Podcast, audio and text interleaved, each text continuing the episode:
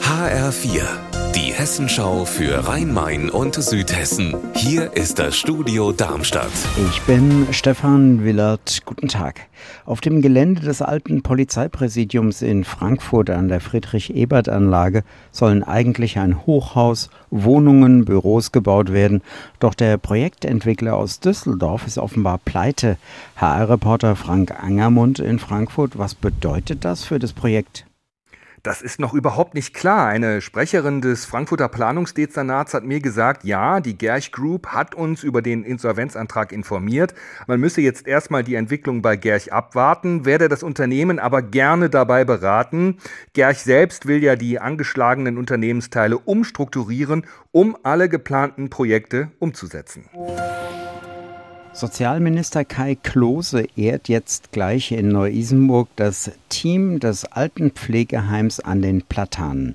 Die sind Hessensieger beim Wettbewerb Deutschlands beliebteste Pflegeprofis. HR-Reporterin Ursula Mayer, warum sind die in Neu-Isenburg die Besten? In der Begründung heißt es, es handelt sich um eine wahre Schatztruhe. Im Team gibt es einen großen Zusammenhalt, Einsatz und Fachkompetenz. Offenbar sind viele von dem Pflegeheim angetan.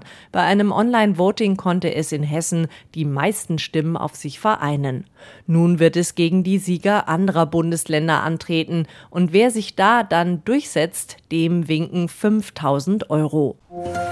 In Darmstadt starten heute die Klima- und Umwelttage. Die gehen bis Sonntag auf dem Darmstädter Karolinenplatz. HR-Reporterin Silke Sutter, was gibt's da?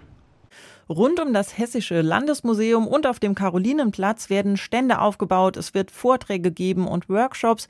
Groß und Klein können mitmachen und zum Beispiel mit den Experten durch den Herrengarten laufen. Sich anschauen, welche Pilze wachsen da, welche Insekten krabbeln rum.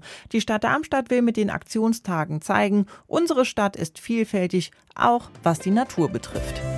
Unser Wetter in Rhein-Main und Südhessen. In Südhessen ist heute alles möglich. Sonne, Wolken, Regen, Gewitter, örtlich auch Starkregen, Hagel und orkanartige Windstöße.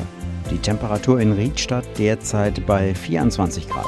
Für morgen ist für das Rhein-Main-Gebiet eine Mischung aus Sonne und Wolken vorhergesagt. Ihr Wetter und alles, was bei Ihnen passiert, zuverlässig in der Hessenschau für Ihre Region und auf hessenschau.de.